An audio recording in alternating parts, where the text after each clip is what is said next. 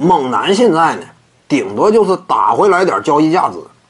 这赛季中后期啊，整体的表现挺亮眼呐，顶多就是打回来了一点交易价值，对不对？起码比之前某支球队把保罗留在手里要强。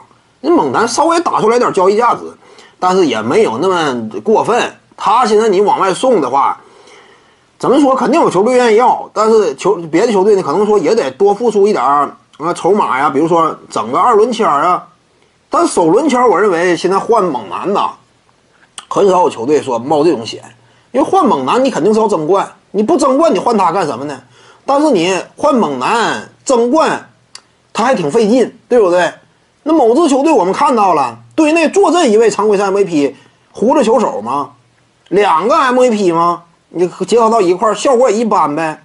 你其他球队像猛男这种球风呢，不擅长远距离投射，真正的争冠级别强队呢，对于他的欲望啊还比较小。你说其他一般般的球队要他呢，作用也不大，他的岁数都大了。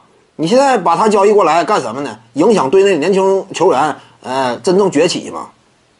所以猛男呢，别看说这赛季他的表现好，仅仅就是稍微打出来点交易价值，也不是特别容易出手。真有球队愿意要的话，我估计啊，就是额外付出的，除了其他的对等交换以外，额外付出的也就是一个二轮签吧。其他合同配一配，对不对？差不多的，而且两边呢。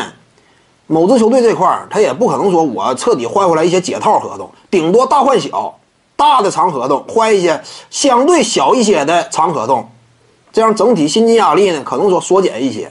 除此之外呢，能捞着一个二轮签儿就不错了。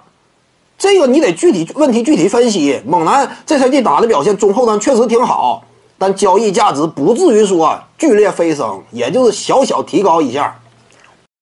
各位观众要是有兴趣呢，可以搜索徐静宇微信公众号，咱们一块聊体育。中南体育独到见解就是语说体育，欢迎各位光临指导。